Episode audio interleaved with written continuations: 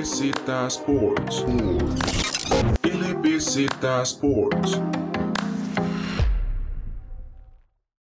Bienvenidos a un nuevo podcast de LBZ Sports. En este episodio vamos a repasar la semana 9 de la NFL. Me acompaña David Loaiza. Hola David, ¿cómo estás?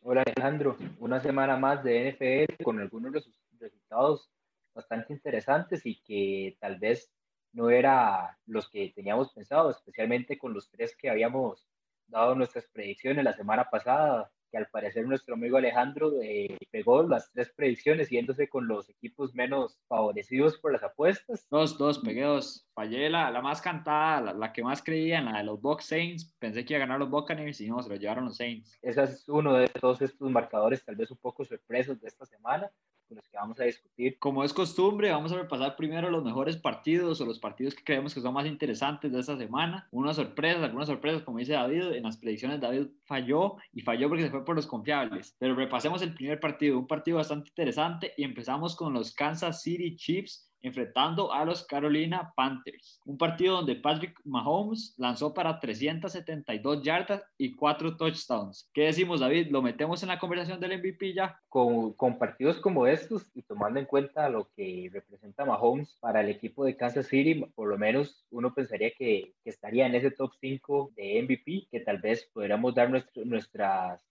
lo que es de momento la carrera para el MVP en episodios futuros, pero sí, sí se empieza a meter tal vez en esa, en esa pelea con otros jugadores que semanas pasadas también se empezaban a considerar como un Russell Wilson y Aaron Rodgers, ¿verdad? Y es que en este partido Mahomes fue prácticamente el que le, le da la victoria a este equipo de Kansas City, como mencionas, con cuatro touchdowns, dos de ellos a Tyreek Hill y también la, la combinación que tiene Mahomes, ¿verdad? Con, con su arma favorita, Travis Kelsey, que para este partido se combinaron para 159 yardas a pesar de que Kelsey no lograra touchdown en el encuentro. Un partido donde Kansas, el campeón defensor de la NFL, vence 33 a 31 a unos Panthers que la gente pensaba que no iban a competir, pero lo hicieron. Y lo hicieron porque volvió su estrella, David.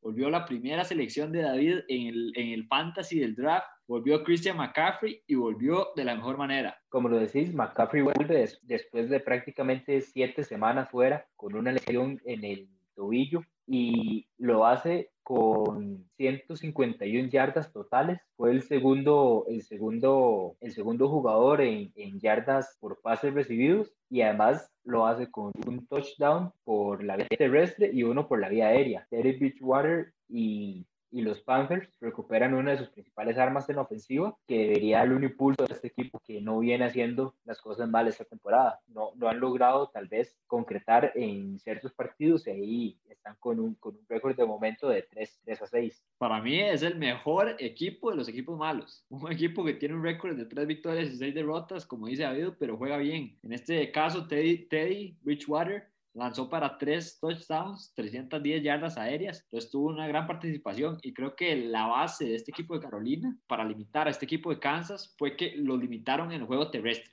El equipo de Kansas no pudo correr casi del todo. Clyde Edwards Hilaire, el rookie, egresado de LSU, solo tuvo 14 yardas, Le'Veon Bell tuvo 8 yardas, no tuvieron nada de yardas terrestres y esta fue la base por la que el equipo de los Panthers pudo competir contra el equipo de Kansas. Pero ¿qué pasa contra este equipo de Kansas? Es demasiado explosivo. Es demasiado explosivo y en cualquier jugada Patrick Mahomes pone un pase de 60 yardas a, a Tyreek Hill y se acabó todo el esfuerzo para contener el juego terrestre. Y es en gran parte lo que hablábamos tal vez y lo que muchos pensaban en, ese, en esa noche del draft cuando los Chiefs, siendo los campeones, tienen esa última elección en, el primer, en la primera ronda del draft y eligen al running back de LSU, Edwards Eder, y metían un arma ofensiva un arma ofensiva más a unos Chiefs que ya estaban muy cargados en ese aspecto y que entonces les da como más dinamismo en, en esa área. Si te limitan un poco, que aunque con Mahomes y la habilidad que tiene para pasar el balón, es difícil limitar el, el juego aéreo de estos Chiefs, siempre igual te, iban a tener la opción, tanto a, ahora con Le'Veon Bell como Edward Heller para correr el balón. Y en este encuentro que le limitan lo, lo terrestre, pues van con su principal arma ofensiva y así consiguen la, esta victoria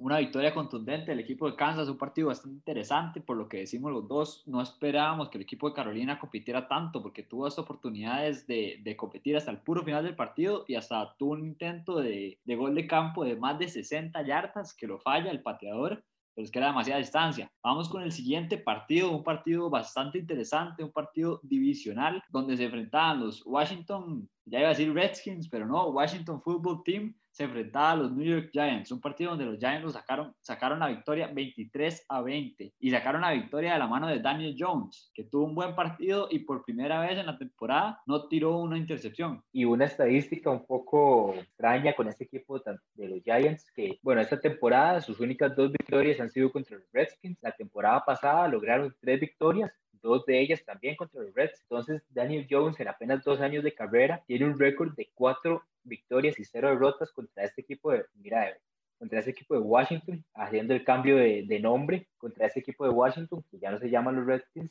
y contra el, contra el resto de la NFL, Jones lleva una victoria apenas y 17 derrotas. Entonces hay un, algo que por lo menos en lo que es contra Washington, que es uno de sus rivales divisionales, ha jugado bien, pero ahora lo que, lo que hace falta es que ese mismo juego lo repita contra los demás rivales y por lo menos empezar a, a, a lograr victorias y, y, tal vez que, que, les podría dar tal vez un, un, mejor futuro a esta franquicia de los Giants, que igual tiene muchas áreas por mejorar todavía. Un equipo de los Giants que sí ha mejorado, o sea, ha empezado a competir en los partidos, vimos que le compitió a, la semana pasada a Tampa Bay, un equipo bastante fuerte, le compitió bien, tuvo la oportunidad hasta empatar el partido y con la jugada de puntos extra poderse en ventaja. Es un equipo que está peleando ahí con lo que tiene. Acordémonos que tuvo la lesión de Saquon Barkley, su corredor estrella, y yo diría que hasta jugador estrella, porque es la base de este equipo, Saquon, se lesionó toda la temporada, entonces tuvieron bastantes problemas iniciando y creo que eso es un gran factor por lo que están con ese récord perdedor. Pero el equipo de Giants me recuerda mucho al equipo de los Dolphins del año pasado, un equipo donde no tenía el talento, donde no tenía las armas todavía para competir, pero basándose en una defensa efectiva y dando como actitud y esforzándose y jugando agresivamente, conseguía victorias y daba buenas sensaciones. Entonces me está comenzando a dar esas sensaciones del equipo de los Giants. Repasemos un poco al quarterback de Washington, Alex Smith un jugador que en el 2005 fue la primera selección del equipo de San Francisco y acordémonos que fue por encima de Aaron Rodgers. Esa famosa historia donde Aaron Rodgers está peleando con Alex Smith a ver quién se con la primera selección y Alex Smith logra que lo drafteen el equipo de los 49ers y dos historias bastante diferentes porque Aaron Rodgers llega hasta un Super Bowl y es considerado los mejores de la historia por talento porque los logros todavía no los tiene ahí para competir en esa categoría pero Aaron Rodgers es considerado los mejores y Alex Smith que poco se sabe de él. Después de esa etapa con los 49ers se va al equipo de Kansas juega en Kansas los lleva a postemporada buenas temporadas en récord y todo pero no logra dar ese paso en la postemporada no, no, no logra llegar al Super Bowl. Entonces el equipo de Kansas draftea a Patrick Mahomes, draftea a Patrick Mahomes y lo pone a aprender de Alex Smith,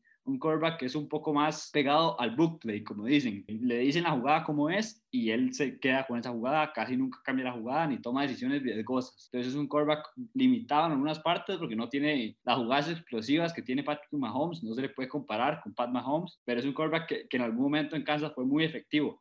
Entonces, el equipo de Washington se está basando en este quarterback para esta temporada. Y es que Washington, con el inicio de la temporada, tuvo ciertos problemas en cuanto a quarterbacks. Un Dwayne Haskins que también draftearon con una elección alfa hace unos cuantos años, no, no ha funcionado de la manera que, lo, el equipo esperaba que Haskins respondiera cuando le tocara entrar en cancha. Entonces firman en la offseason a Kyle Allen. Y para este partido contra los Giants, Allen se lesiona el tobillo y queda fuera lo que sería el resto de esta temporada. Entonces Alex Smith y entonces Alex Smith es el que terminaría este partido y con la lesión de Allen es el elegido por el entrenador Ron Rivera para terminar, eh, para terminar esta temporada. En este partido, eh, a, todavía a Smith, pues obviamente le hace falta un poco más de ritmo.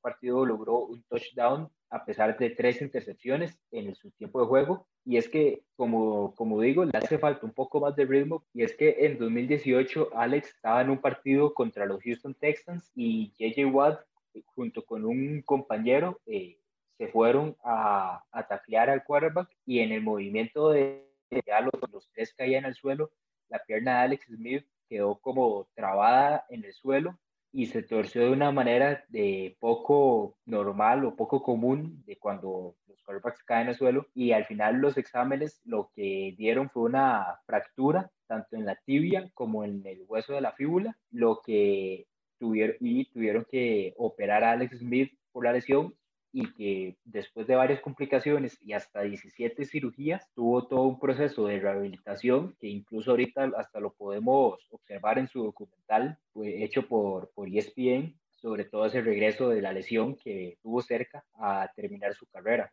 Completamente, una lesión que se creía que le iba a acabar su carrera por completo, que le iba a costar caminar, siquiera, o sea, era una lesión muy, muy grave, se puede ver en el video que es muy grave, inmediatamente él llora, la gente se, se arrodilla, se ve que es muy grave en el video y lo confirman las cirugías, 17 cirugías, como dice David, increíble lo Alex Smith que demuestra lo luchador que es dentro y fuera de la cancha, de la mano de su rehabilitación, de sus ejercicios, de todo, logró volver a jugar y creo que es un candidato clarísimo para el Comeback Player of the Year. O sea, un jugador que sufre esta lesión debería estar candidato porque cómo hizo para volver a jugar y lo está haciendo al, al más alto nivel que es la NFL, ¿verdad? Recordemos. Seguimos con el siguiente partido, un partidazo si quieren ver ofensiva. Si quieren ver defensiva, este no era el partido para ustedes, pero un partidazo los Buffalo Bills se enfrentaban contra los Seattle Seahawks. En las apuestas, David dijo que ganaban los Seahawks. En las apuestas, yo me fui por el underdog. Yo dije que ganaban los Bills. Ganaron los Bills 44-34 contra unos Seattle Seahawks que no paran a nadie. No paran a nadie. Josh Allen tiró para tres touchdowns, 415 yardas aéreas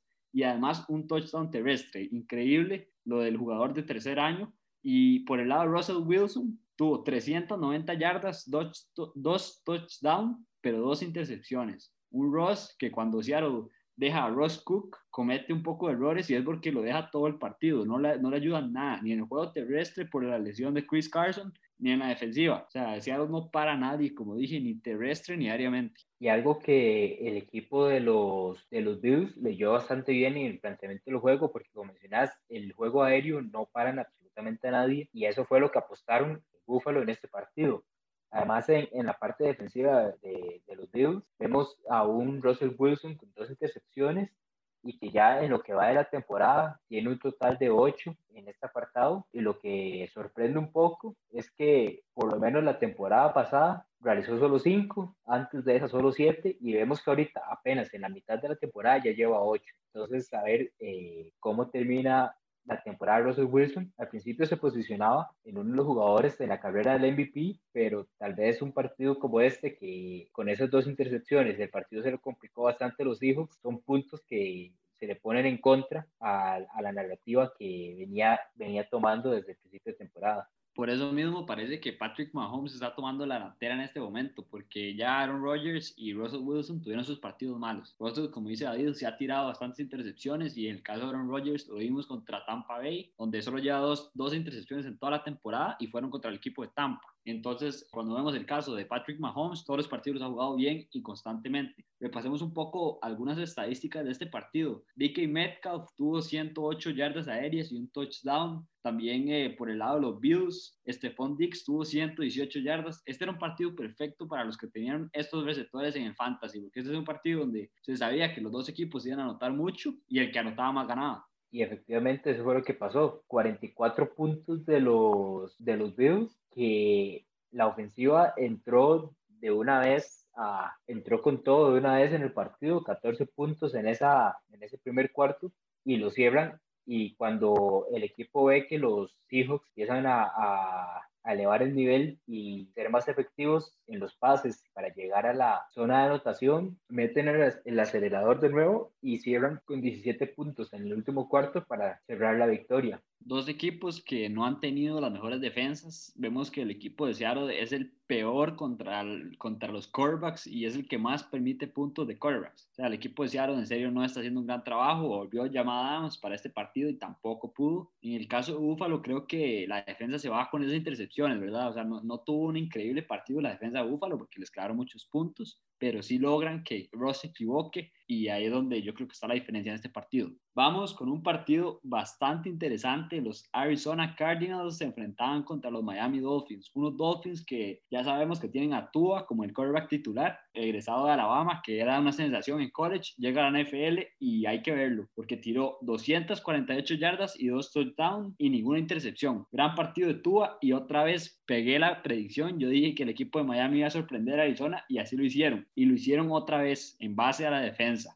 O sea, perfecto porque Tua no, no estuvo expuesto. Este era el juicio final para mí de Tua, porque era un partido ya difícil, era un partido complicado donde se sabía que, que Tua iba a tener que tirar bastante, que iba a tener que tirar preciso, que iba a tener que anotar, y así fue. Los Dolphins vencen 34 a 31 a los Cardinals. Sí, Alejandro, vos ganaste esta apuesta, pero yo gané el fantasy con este partido. 389 yardas totales para Kyler Murray, cuatro touchdowns, tres por vía aérea y uno por vía terrestre. Un partido simplemente brutal para este quarterback de segundo año y que sorprende un poco, tal vez que con una actuación de estas, los Cardinals terminaran perdiendo el partido.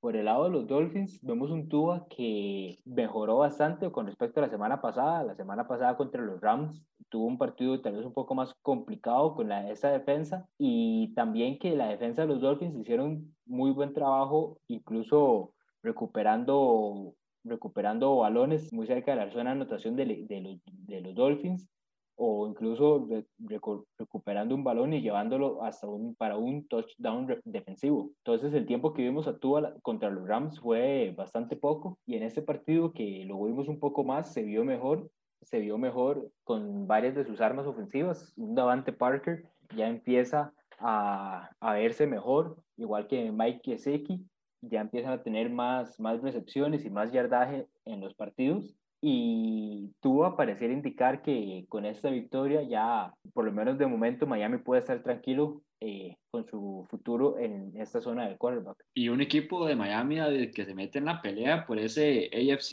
East, ¿verdad? Está el líder, el equipo de Buffalo, con 7 ganados y 2 perdidos. Y el equipo de Miami va de segundo, con 5 ganados y 3 perdidos. Después están los Patriots, que quedan con 3 y 5 con la victoria de lunes contra los Jets. Y de último quedan los New York Jets, que van 0 ganados, 9 perdidos. Le está costando al equipo de Nueva York encontrar ese primer triunfo. Y el equipo de Miami, que cada vez se ve mejor. Se ve mejor Tua, se ve mejor el equipo, se ve que tienen armas, se ve que la defensiva es efectiva. Y en el caso de Arizona, creo que lo que le falta es la defensa. A este equipo yo dije, para mí es un mini Seattle, pero parece que está al mismo nivel de Seattle. Y parece que, que tiene el mismo problema que Seattle. Parece que el problema es la defensa, no tienen defensa. Les cuesta mucho crear oportunidades que el Real se equivoque. Entonces creo que este equipo los... Alejandro, y hace, hace cinco años, si, alguien nos hubiera dicho que en el 2020 los Bills y los Dolphins iban a estar peleando por ese, eh, título en el AFC East y los Patriots iban a estar abajo en la tabla, ¿cuántos hubiéramos pensado que iba a pasar esto o, que era una, una locura que algo así pasara. Increíble, el equipo de los Patriots va para abajo completamente, le está costando esa, esa pérdida del GOAT de Tom Brady, sí le está costando a Belichick sin él, le está costando a Cam Newton, que en este caso contra los Jets sí tuvo un mejor partido, pero bueno, son los Jets, no es tan fácil, no es tan difícil no tener un buen partido. Vamos a repasar el penúltimo partido, un partido donde los Pittsburgh Steelers buscaban mantener su invicto contra unos Dallas Cowboys que se veían bastante lastimados y que ponían a Garrett Gilbert como titular, un quarterback que no había debutado todavía en la NFL y le daban las riendas de la ofensiva al equipo de Dallas. Un partido donde el equipo de los Steelers vence a Dallas 24 19 y extiende su invicto a 8 ganados, 0 perdidos, primera vez en la historia de los Steelers que esto se logra, pero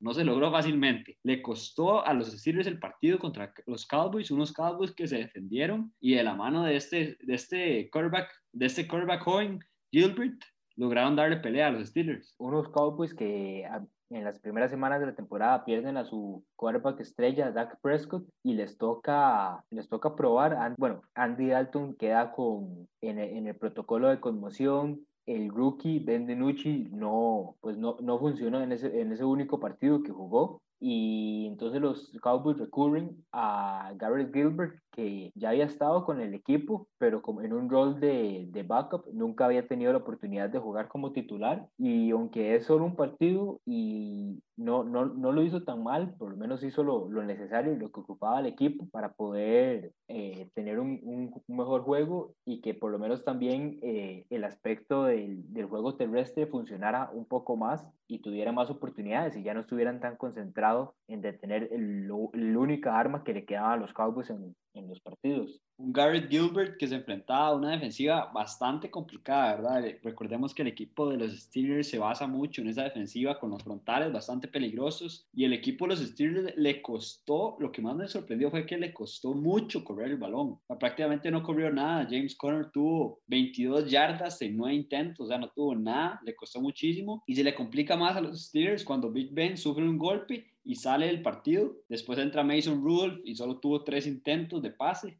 Entonces fue corto lo que no estuvo Big Ben, pero Roethlisberger parece que está haciendo otra vez el quarterback que era antes. 306 yardas y 3 touchdowns. Se le ve bastante efectivo, cometiendo pocos errores. Entonces, este equipo de los Steelers, ya lo he dicho yo, que hay que ponerlo otra vez ahí en esa conversación por el Super Bowl, porque está siendo muy efectivo y bastante peligroso. Recordemos que es el único equipo invicto de toda la NFL. Y un invicto que mencionábamos la semana pasada, probablemente lo mantengan en las semanas que, que le quedan. Y unos Steelers que se posicionan para ser el representante de la AFC en ese Super Bowl y pelearle a los, a los Kansas City Chiefs el, el puesto en el, puesto en el para, para esa representación. Y unos Cowboys que, aunque es un partido y todavía hace falta, hacen falta bastantes juegos para que cierre la temporada, a como están las cosas en el NFC East, con los Eagles ahorita siendo los líderes con tres victorias y cuatro derrotas y un,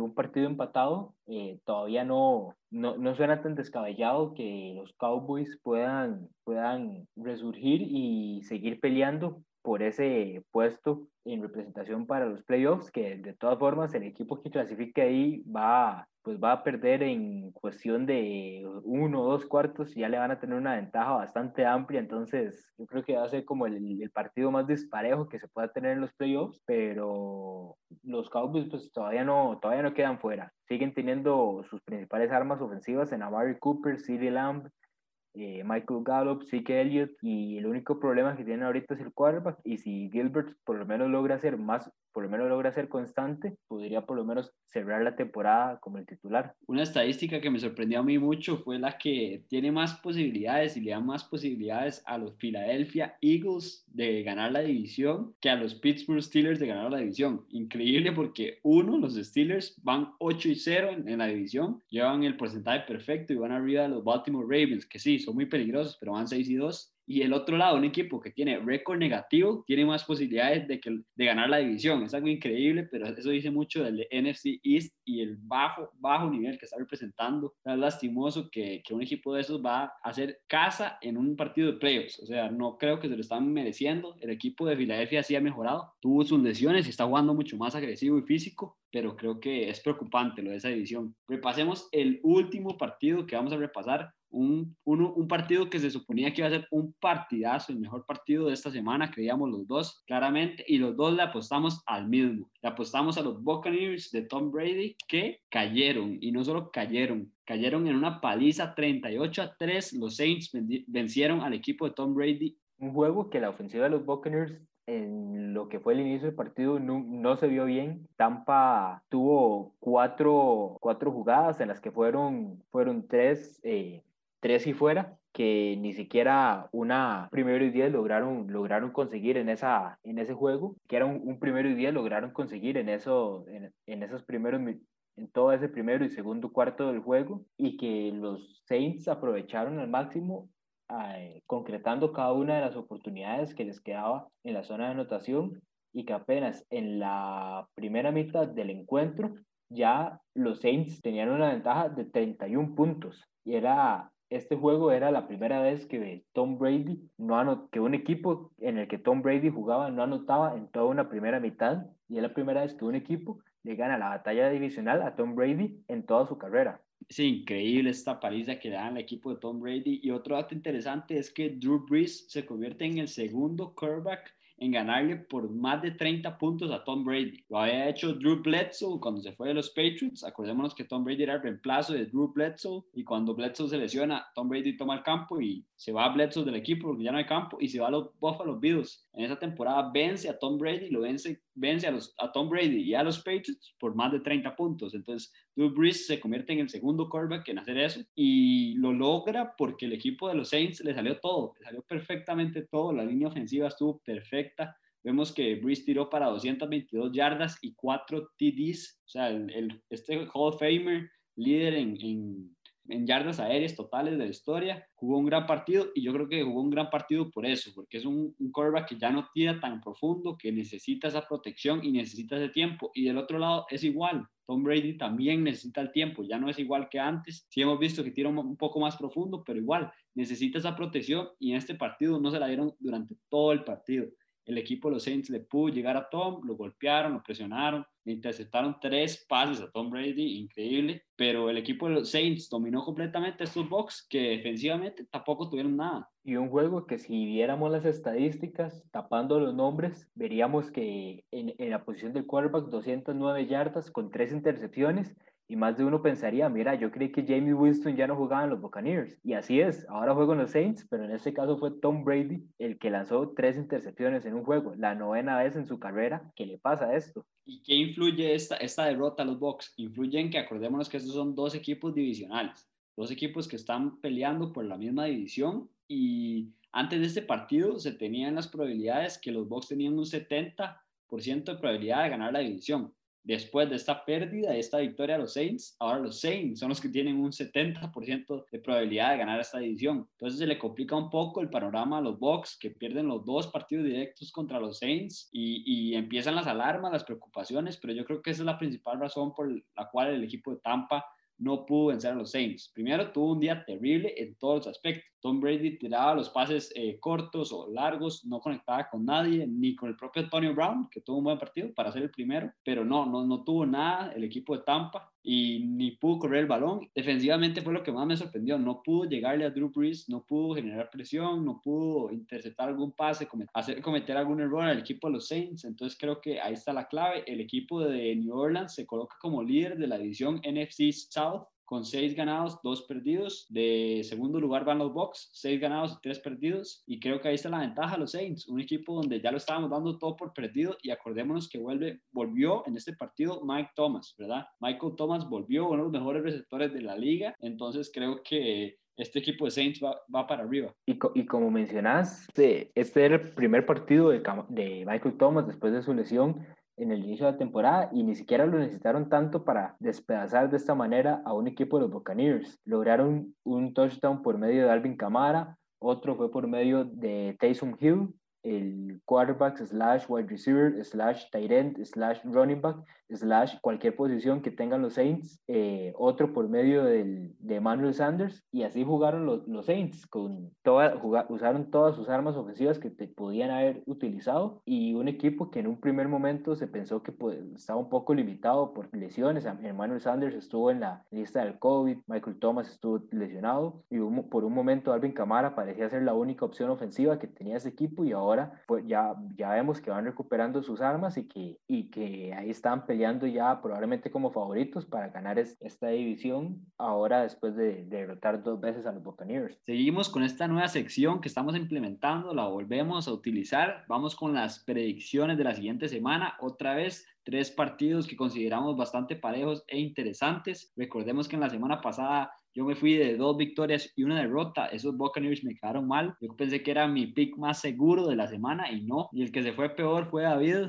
que tuvo cero victorias y tres derrotas. No pegó ninguna predicción. Y yo creo que en esta semana va a buscar, buscar esas predicciones porque ya hay apuesta de por medio, dice David. Comencemos con el primer partido que consideramos bastante interesante. Dos puntos y medio. De los Cardinals contra los Bills. La verdad, voy a seguir con Arizona. Sigo con Arizona. Sigo confiando en Kyler Murray que como dije, ya me ganó un partido de fantasy, entonces ahora esperemos me gane esta semana en fantasy otra vez y que también gane en el partido. Y porque ya con una derrota contra los Dolphins, este es una, ocupan ganar esta semana, no se pueden dar el lujo de dos derrotas de manera consecutiva. Entonces por eso me voy con, con los Cardinals para esta semana. En mi caso, yo me voy otra vez con los Buffalo Bills. Eh, me sirvió ir con los Bills y repito, Creo que, como dije, este equipo de Arizona es un mini Seattle y este mini Seattle le van a aplicar lo mismo. Va a ser un partido de muchos puntos, completamente perfecto para David, porque lo que más le importa es el fantasy. Kyler Murray va a anotar muchos puntos de fantasy, tranquilo David, pero creo que los Bills van a hacer un poco de diferencia a la defensiva. Entonces tal vez hay un pase interceptado de Kyler Murray, limitación en el juego terrestre. Creo que el equipo de los Bills se va a llevar este partido. Vamos con el segundo partido, segunda predicción, un, partido donde los Seattle Seahawks, que vienen de derrota contra los Bills, se enfrentan y visitan a Los Ángeles Rams, unos Rams que recordemos que vienen de un bye week. David, ¿quién gana este partido? Vamos a tener que seguir con, con Seattle para esta semana, parecido, parecido a, a lo que dije con Arizona, y dudo que Russell Wilson también se deje perder dos veces consecutivas en esa temporada, más por, más por también el hecho de, de lo apretada que está esa conferencia, esa, esa división del NFC West, con sí, los Seahawks apenas en el liderato por, un, por una victoria contra los mismos Cardinals y los mismos Rams. Entonces, esto es un partido y, más, y esto es un partido crucial para Seattle y más que es contra un equipo de su misma división. Entonces, mantengo con, con los Seattle que en este partido son el, el equipo llamado underdog porque Los Ángeles va favorito por un punto en este juego. Otra vez, no estoy de acuerdo con David. Me voy con los Ángeles Rams. Creo que este equipo de los Rams va a dar la sorpresa otra vez contra los Seahawks. Bueno, no tanto sorpresa porque las apuestas se van por el lado de los Rams y creo que se van por el lado de los Rams porque, como dije, vienen de bye week. Los equipos buenos de bye week son muy fuertes. Eh, Shock McVay es muy fuerte. Jared Goff y McVay para mí son de los mejores dúos entrenador y, y quarterback que hay ahorita en la liga. Me encanta, me encanta la conexión y la diferencia para mí va a ser la defensiva el equipo de los Rams sí tiene defensiva. El equipo de los Rams tiene el mejor defensivo de la liga en Aaron Donald. Entonces, creo que Aaron Donald y los Rams van a hacer diferencia defensivamente. También tienen a Jalen Ramsey, acordémonos, ¿verdad? Entonces, es un equipo que tiene sus estrellas defensivas y ofensivas. Y creo que los Rams van a darle una sorpresita otra vez a los Seahawks en un juego divisional bastante interesante y bastante parejo. Vamos con el último partido de predicciones que vamos a repasar, un partido donde los Minnesota Vikings visitan a los Chicago Bears. Otro juego divisional, otro juego bastante interesante que define muchas cosas de unos Vikings que están abajo y están buscando subir y están buscando subir de la mano de Dalvin Cook, su corredor que la está rompiendo completamente y visitan a unos Chicago Bears. David, ¿quién gana este partido? Para este encuentro me voy con los Vikings que llevan ya dos victorias consecutivas, entonces los veo con esa tercera victoria consecutiva para esta semana. Eh, y como lo mencionas, Dalvin Cook, que probablemente continúe su racha, anotando, siguiendo, anotando un touchdown en cada uno de los encuentros que ha jugado esta temporada. Y entonces, por esas razones, voy con los Vikings e, para esta semana, que son los underdogs, en este caso otra vez, y Chicago, y Chicago es, ese favorito para ese encuentro en por un punto y medio. En mi caso estoy de acuerdo con David, igual que la semana pasada, dos predicciones diferentes y una igual. Creo que los Minnesota Vikings van a ganarle a unos Chicago Bears que están debilitados, unos Chicago Bears donde no se sabe si va a jugar David Montgomery porque tuvo un problema, un golpe en la cabeza en el partido pasado y Montgomery es una de las armas ofensivas más importantes de este equipo de los Bears. Un equipo de los Bears donde no está jugando bien con Nick Foles se ha visto que va para abajo. Había empezado muy bien con Trubisky, 3 y 0, y lo sentaron. Ahora Nick Foles tiene récord negativo y no está jugando bien. Este equipo, los Vikings, que como dije, va para arriba. Justin Jefferson cada vez se empieza a implementar más. Ha tenido partidos muy buenos y partidos regulares, pero ahí está Justin Jefferson, ahí está Antillen, ahí está, como dice David, Dalvin Cook. Entonces, este equipo de Minnesota tiene sus armas y defensivamente está haciendo lo que tiene que hacer. Y es, lo que tiene que hacer es defender el tercer down es de los equipos más eficientes en tercer down, entonces es algo que me, eso es algo que me gusta mucho este equipo de Minnesota y lo veo ganándole a los Bears. Con esto llegamos al fin de nuestro cuarto episodio de LZ Sports, esta sección de NFL. Con ustedes repasamos la semana 9, hablamos un poco de nuestras predicciones, que ojalá peguemos porque ya apostamos, hay apuesta en el medio. Les recuerdo seguirnos en nuestras redes sociales, LZ Sports, Facebook, Instagram y Twitter. Muchas gracias por escucharnos. Un placer, David, y nos vemos la próxima semana.